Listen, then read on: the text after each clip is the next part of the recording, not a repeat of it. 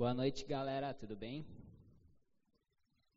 Mais uma domingueira, então, que a gente pode estar aí aprendendo um pouco mais sobre a palavra de Deus, né? Tendo a oportunidade de escutar um pouquinho mais é, tudo aquilo que Deus tem para nos falar a partir de Sua santíssima palavra, maravilhosa, é, maravilhosas instruções que foi nos deixada, né? Nesse livro maravilhoso. Hoje, então, a gente está entrando num livro novo, numa série nova, continuando aquilo que foi muito bem terminado é, pelo Rafa semana passada, né? Então, se, semana passada a gente terminou o livro de 1 Tessalonicenses e hoje a gente vai entrar em uma introdução à 2 Tessalonicenses, baseados nos versículos 1 e 2 do capítulo 1. Se vocês quiserem abrir lá, 2 Tessalonicenses, versículos 1 e 2 do capítulo 1, que é a saudação que Paulo dá à igreja de Tessalônica, a mesma igreja a qual nós já ouvimos muito falar, né, durante essa última série que, é, que a gente estudou.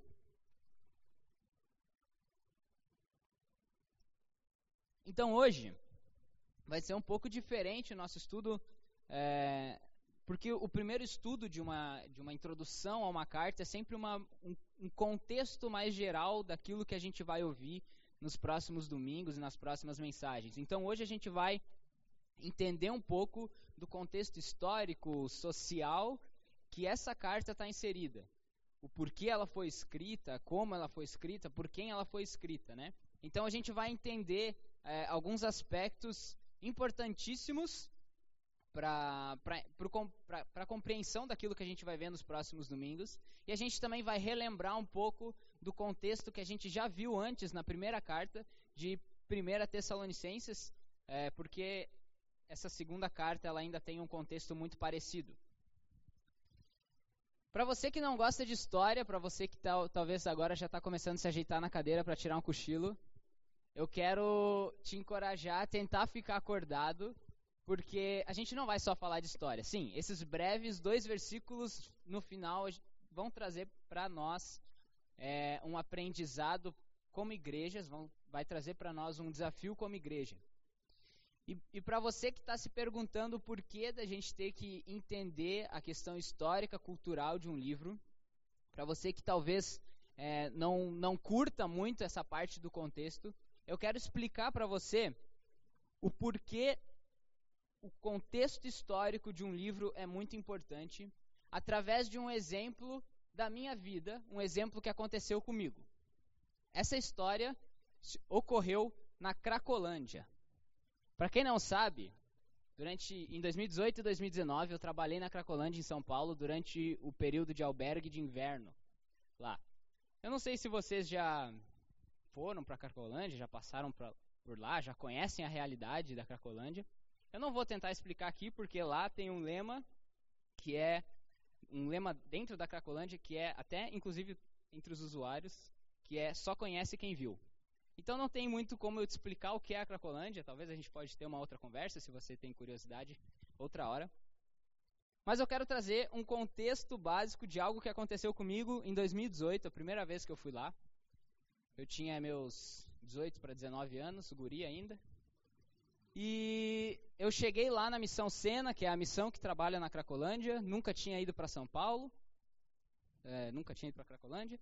Cheguei lá e a primeira coisa que eles fizeram com nós foi juntar a gente numa salinha e dar instruções básicas de como se comportar na Cracolândia. De como a gente devia, é, enfim, se comportar fisicamente com nossas roupas, com nossas falas, com nosso cumprimento, enfim é, como a gente devia se comportar emocionalmente, como a gente se devia se comportar espiritualmente, enfim, a gente recebeu várias instruções durante uma tarde inteira de como a gente podia se comportar na Cracolândia. Como a gente deveria se comportar na Cracolândia. E uma frase que eu nunca me esqueço, que o missionário lá responsável falou, foi o seguinte: qualquer treta que acontecer, vocês falem o seguinte: eu sou da Casa Amarela. Por quê? Casa Amarela é o lugar onde os usuários conhecem, a expressão Casa Amarela é o lugar, a base da Missão Sena, que fica lá dentro da Cracolândia mesmo, que é onde a gente fica. E lá os usuários e a galera que está lá, eles têm muito respeito pela Missão Sena. Então, se você é um missionário, alguém que está trabalhando com a missão Sena, eles vão te respeitar muito, porque a missão Sena apoia eles, ajuda eles, né? Então, essa frase eu guardei para mim. Eu sou da Casa Amarela. Qualquer treta que fosse acontecer, a gente devia falar, eu sou da Casa Amarela. E um dia, um belo dia, estava voltando eu da creche, a pé, em plena Cracolândia, que a creche era o lugar onde nós dormia, junto com o coordenador do meu curso, mais dois colegas meus. E nós estávamos caminhando e o meu cadarço desamarrou. E na Cracolândia tu não quer ficar com o cadarço desamarrado, porque o chão lá é podre, sujeira. Então depois, se tu vai amarrar o cadarço, a tua mão fica podre também. Então sempre tenta amarrar o cadarço e botar dentro do tênis. E eu estava caminhando, meu cadarço desamarrou e eu me abaixei para amarrar o cadarço. E meus colegas continuaram e foram indo. E eles fizeram uma curva, que era uma curva 90 graus, e é aquelas curvas que elas têm a parede até o final da esquina, que antes de tu entrar, tu tem que dar uma olhadinha para ver se não está vendo ninguém, senão tu dá de frente. E justo naquela calçada, tem aquelas lixeiras gigantescas de uma quadra inteira de metal, que ocupa mais da metade da calçada. Então ali se forma um corredor entre a lixeira e a calçada, onde só uma pessoa consegue passar por vez. Fica um corredor estreito. E eu então fiquei para trás, amarrando o meu cadarço. Meus colegas continuaram, meu professor continuou e eles fizeram essa curva. E eu fui dar uma corridinha para alcançar eles. E eu não me liguei que podia estar tá vindo alguém nessa curva. Quando eu fiz a curva, eu dei de frente com um usuário e eu esbarrei tão forte nele que ele voou contra aquela lixeira e deu um estouro, uma barulheira, aquele lixeira de metal. Quando isso aconteceu, eu olhei para aquele usuário e ele, com todo o seu amor, sua delicadeza, com toda sua misericórdia, sua simpatia e, e com aquela é, suavidade do sotaque paulista, olhou para mim e falou: E aí, truta, você tá me tirando? Nesse momento, meu coração parou. Porque eu pensei: O que, que eu vou fazer, mano? Tô sozinho aqui. Tem um cara aí que vive a rua de São Paulo, vive a rotina da Cracolândia diariamente, vai sabendo o que, que esse cara já se meteu. E esse cara tá querendo minha cabeça, porque eu esbarrei nele. Eu olhei para frente, vi meus colegas fingindo que não me conheciam mais, apertando o passe. Vi o meu professor decepcionado, que tinha ido com 20 alunos e ia voltar com 19. E eu lá, de frente com aquele cara, começou já a dar um, um bolinho de gente em volta, como como toda boa treta na Cracolândia, sempre tem espectador. E me veio a frase na cabeça. Então eu olhei para aquele cara e eu só falei: Eu sou da Casa Amarela. Só isso que eu falei para ele. Eu não falei mais nada. Esse homem olhou para mim, me cumprimentou e foi embora. Essa foi a reação dele.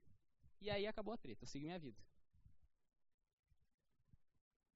Se eu não tivesse prestado atenção lá naquele primeiro dia, nas instruções básicas da Cracolândia, se eu não tivesse prestado atenção de como é a realidade da Cracolândia lá naquele primeiro dia, se eu não tivesse prestado atenção nessa frase que eu ouvi lá no primeiro dia, talvez eu tinha apanhado nesse outro dia aí que aconteceu essa treta. Talvez eu tinha tomado uma facada, sei lá.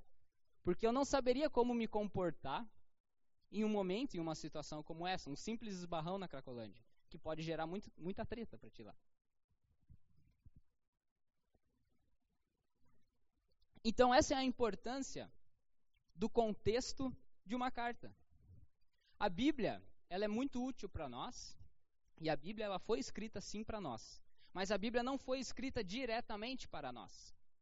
A Bíblia foi escrita num contexto de outros povos, em outros tempos, que viviam é, realidades sociais, políticas, financeiras diferentes e até em outra língua, outras línguas.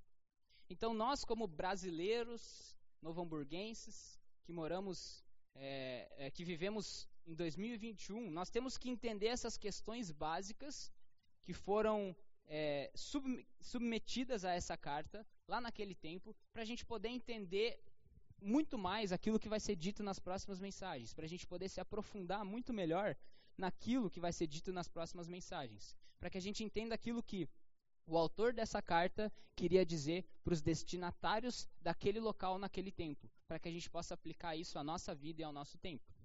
Então, essa é a importância de um contexto de uma carta, de entender aonde ela está situada. Ok?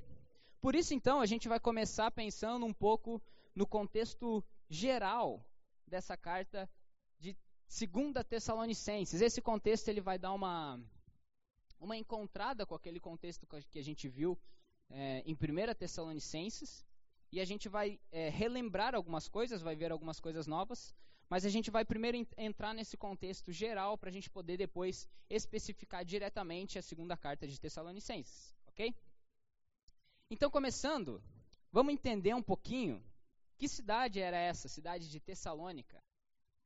A cidade de Tessalônica, hoje ela é conhecida como Salônica, ela existe até hoje. Ela está situada na Grécia. E ela foi uma cidade, ela é uma, uma cidade portuária lá no Mar Egeu, e ela foi uma cidade que ela foi fundada mais ou menos em 315 a.C., ou seja, na época de Paulo, ela já tinha quase 400 anos de história. Ela foi fundada por Cassandro, que é um filho de um general do Alexandre o Grande. Tá? E essa cidade, ela é a capital, ela, na época ela era a capital da Macedônia. Tá? A Macedônia é esse contorno em vermelho aí que vocês estão vendo. A Macedônia, ela é a Grécia atual.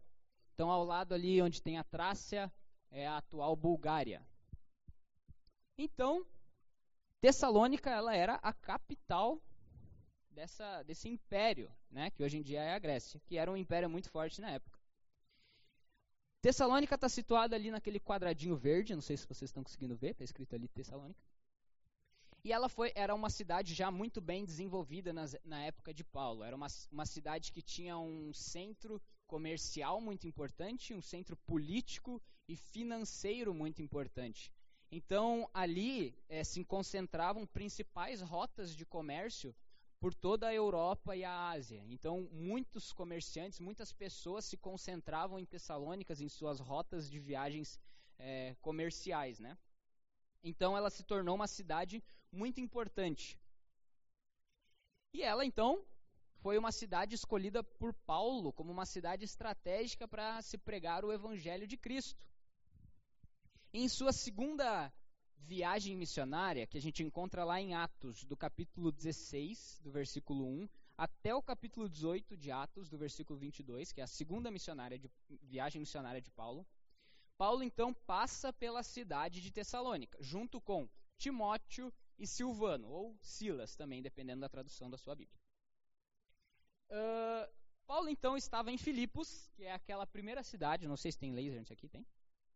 Aquela primeira cidade ali, Filipos, e ele viaja mais ou menos 170 quilômetros até Tessalônica.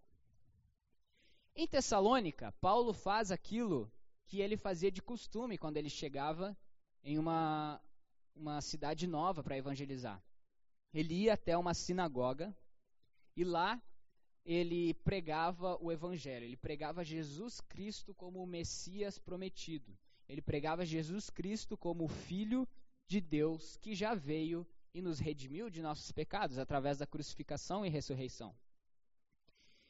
E a partir disso, algumas pessoas se converteram, alguns judeus se converteram, e essas pessoas ali começaram então a igreja de Tessalônica. Paulo começou a igreja de Tessalônica junto com essas pessoas, né? Porém, alguns judeus ali daquela época que não se converteram, eles não gostaram do sucesso da mensagem do evangelho de Paulo e eles começaram a ser é, mais agressivos com Paulo e com Silas e com Timóteo, é, com Silvano, pra, e começaram a querer expulsar eles da cidade. Então chegou um momento que eles tiveram que fugir de, de Tessalônica. E eles foram para Bereia, que é essa segunda cidade aqui, embaixo de Tessalônica. Em Bereia aconteceu a mesma coisa. Paulo chegou em Bereia, pregou o evangelho, alguns se converteram, outros não gostaram e expulsaram ele de lá. De Bereia, então, Paulo fugiu para Atenas, que é essa cidade aqui embaixo. Então ele fez já todo esse rolê aqui. Em Atenas, Paulo estava sozinho, e depois ele se encontrou, porque Timóteo e Silvano ficaram em Bereia, continuaram continuando o trabalho dele lá, e depois eles se encontraram novamente em Atenas. E lá de Atenas é quando Timóteo é enviado por Paulo de volta a Tessalônica para receber notícias da recém-formada igreja, que é aquilo que a gente já viu dentro da primeira carta de Tessalonicenses. Então, Paulo é, envia Timóteo de Atenas de volta para Tessalônica, lá em cima, para receber notícias dessa igreja recém-formada. Assim, Paulo continua sua viagem até Corinto, aqui, essa cidade aqui embaixo, que é a última cidade que a gente vai ver hoje. Chegando em Corinto, então, Paulo fica lá um tempo e ele se reencontra novamente lá com Silvano e com Timóteo. E lá ele recebe novamente, é, ele recebe essas, essas notícias que Timóteo trouxe da, do, da igreja recém-formada de Tessalônica, que é tudo aquilo que a gente viu já dentro da primeira carta, as boas notícias que Timóteo traz é, de Tessalônica.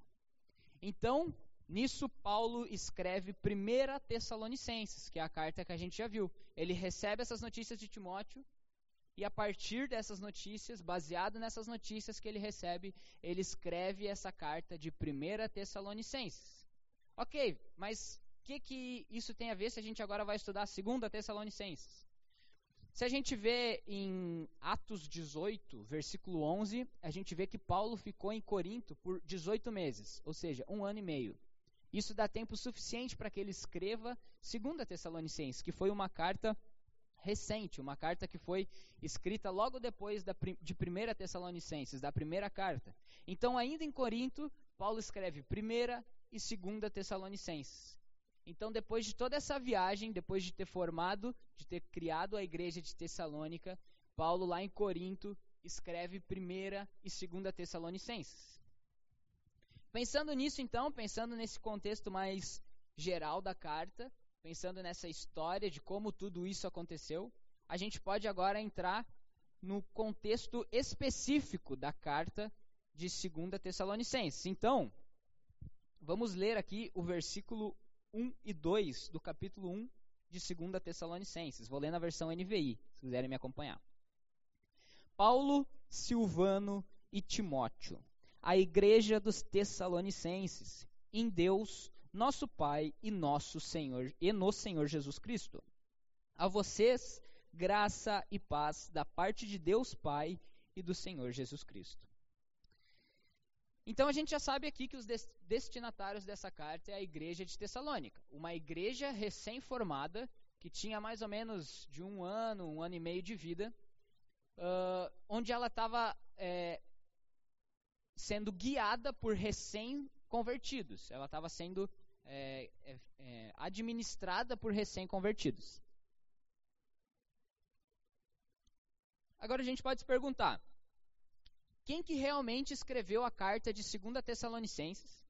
Se a gente tem aqui Paulo, Silvano e Timóteo. A gente tem aqui três pessoas. Paulo, Silvano e Timóteo. Quem que escreveu essa carta?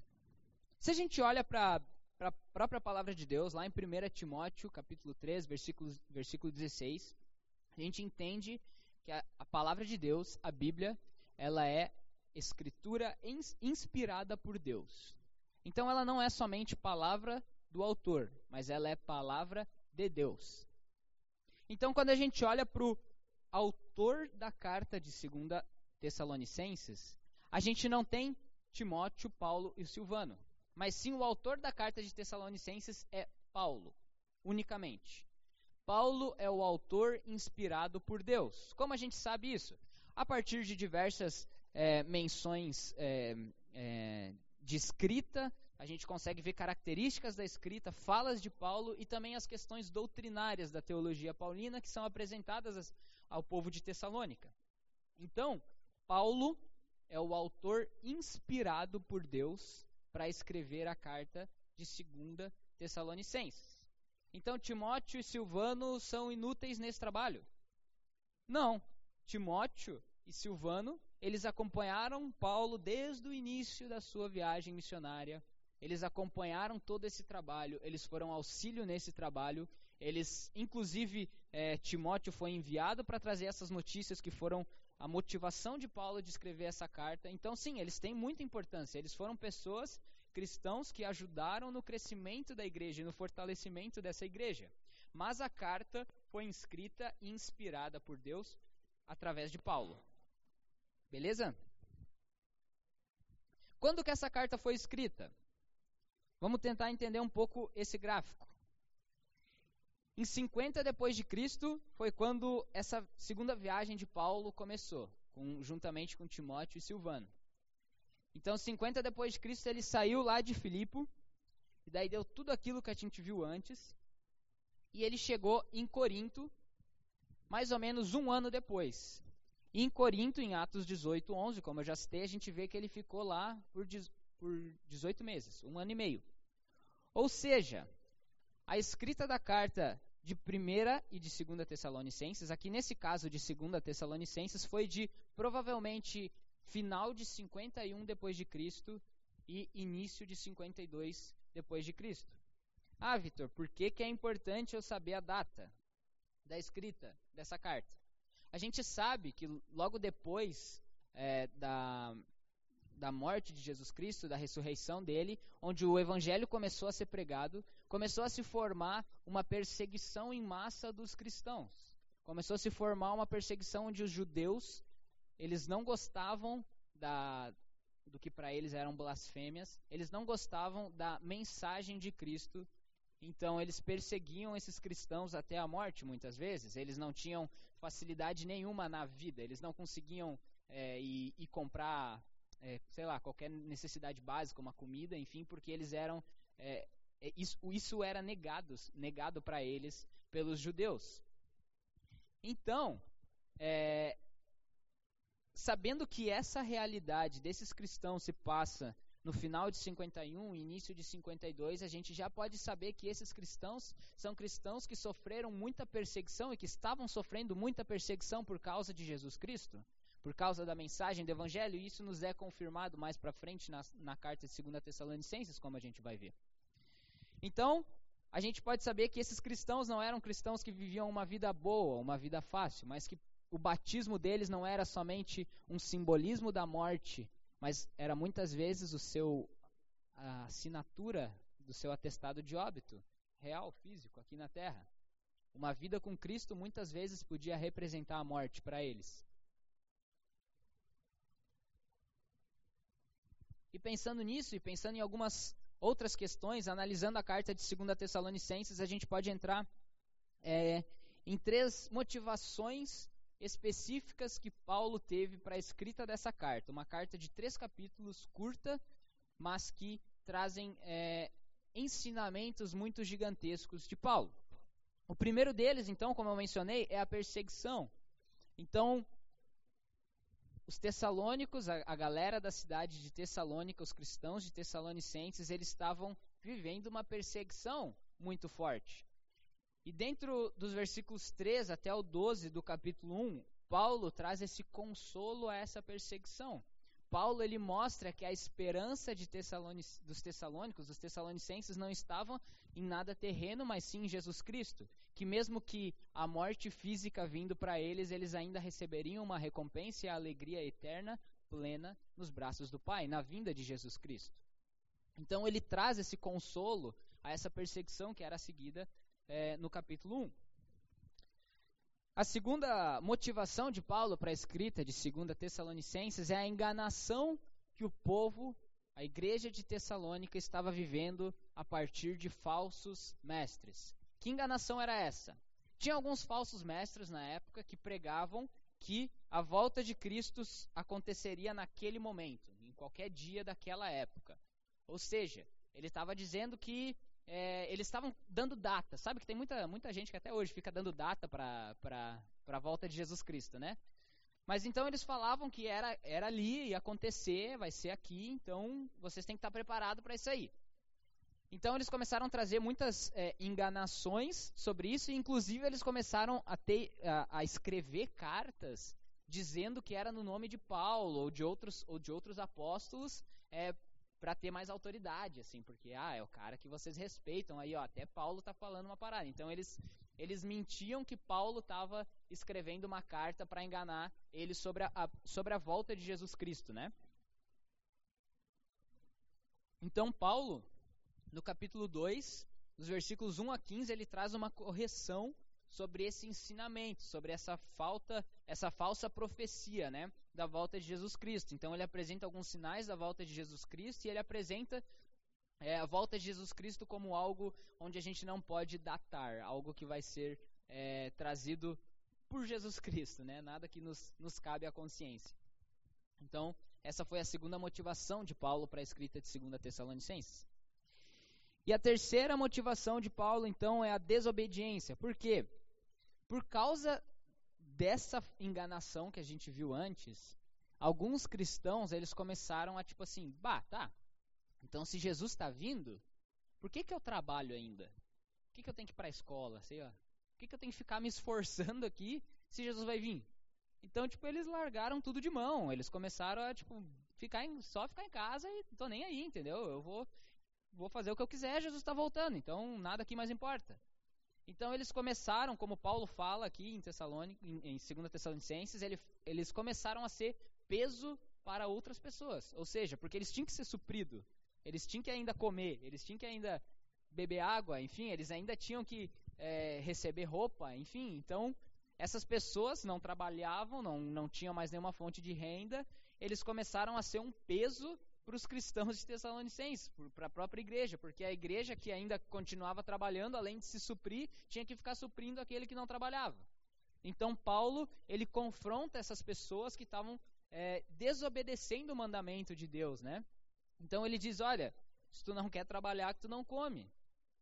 Então tem que trabalhar, tu não pode ser um peso para outras pessoas ele traz essa confrontação dessa desobediência é, de, enfim, da preguiça, né, de não de largar de, da vida e ser um peso para os outros. Isso no capítulo 3, dos versículos 6 até o 15. Então essa foi a terceira motivação de Paulo para a escrita de 2 Tessalonicenses. Então, quando a gente olha para a carta de 2 Tessalonicenses, a gente encontra uma igreja recém-formada, uma igreja nova, com cristãos recém-formados, mas que era uma igreja assim exemplo em toda a Macedônia, como a gente viu em 1 Tessalonicenses, em toda aquela região eles eram uma igreja exemplo, uma igreja que se mostrava firme na fé e no amor em Jesus Cristo. Mas nem toda igreja é perfeita. Então aqui a gente vê é, algumas, é, algumas correções e algumas correções de doutrina que Paulo traz para essa igreja. Então, quando a gente começar a entrar é, nos próximos domingos, nas próximas mensagens, é, na carta de 2 Tessalonicenses, entrar mais a fundo, a gente tem que sempre lembrar nesse contexto. Toda mensagem que foi trazida aqui, não importa se for por mim ou se for por outra pessoa, vai estar tá inserida nesse contexto. Uma igreja recém-formada por cristãos recém-formados que vivem a fé e o amor de Jesus Cristo, que sofrem uma perseguição muito rude e muitas vezes até a morte por outras pessoas, por judeus, que não, não, não se sentiam bem com a mensagem de Cristo, que eram contra a mensagem de Cristo, a mensagem do Evangelho. Então, esse é um contexto básico, um contexto geral da segunda carta de Paulo aos Tessalonicenses. Uma carta curta, de apenas três capítulos, mas que vai nos trazer muitos ensinamentos para nós, como vida cristã individual e principalmente como vida cristã em corpo, vida cristã é, em unidade, em, como igreja. Beleza? Então, lembra que eu falei que no, no, início que a gente ainda, mesmo tendo esses breves versículos que a gente olha, talvez só parece o cara dando oi, assim, né? Não parece que não tem nada para a gente aprender. Sim, ainda tem coisa para a gente aprender aqui. Por isso ser apenas dois, é, além disso aqui ser apenas dois versículos. E o contexto, inclusive, vai nos ajudar, o contexto histórico vai nos ajudar a entender um pouco o como esses dois versículos podem é, nos desafiar como igreja. Eu não sei se vocês já ouviram essa palavrinha, shalom. Provavelmente, né? É uma palavrinha em hebraico. Ela significa paz. Ela é basicamente um cumprimento. Tem muitas igrejas aí que a galera se cumprimenta, né, com a palavra shalom.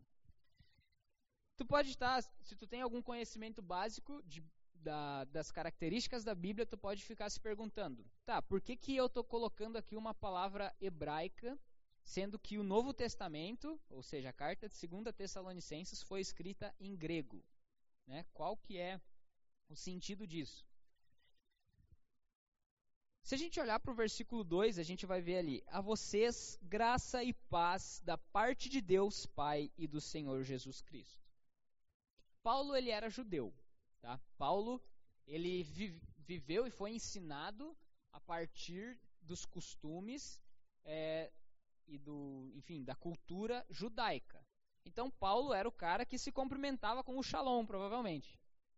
Mas se a gente olhar para para essa palavra, para o significado dessa palavra, para esse cumprimento, a gente pode ter muito mais informações do que uma simples palavra que significa paz.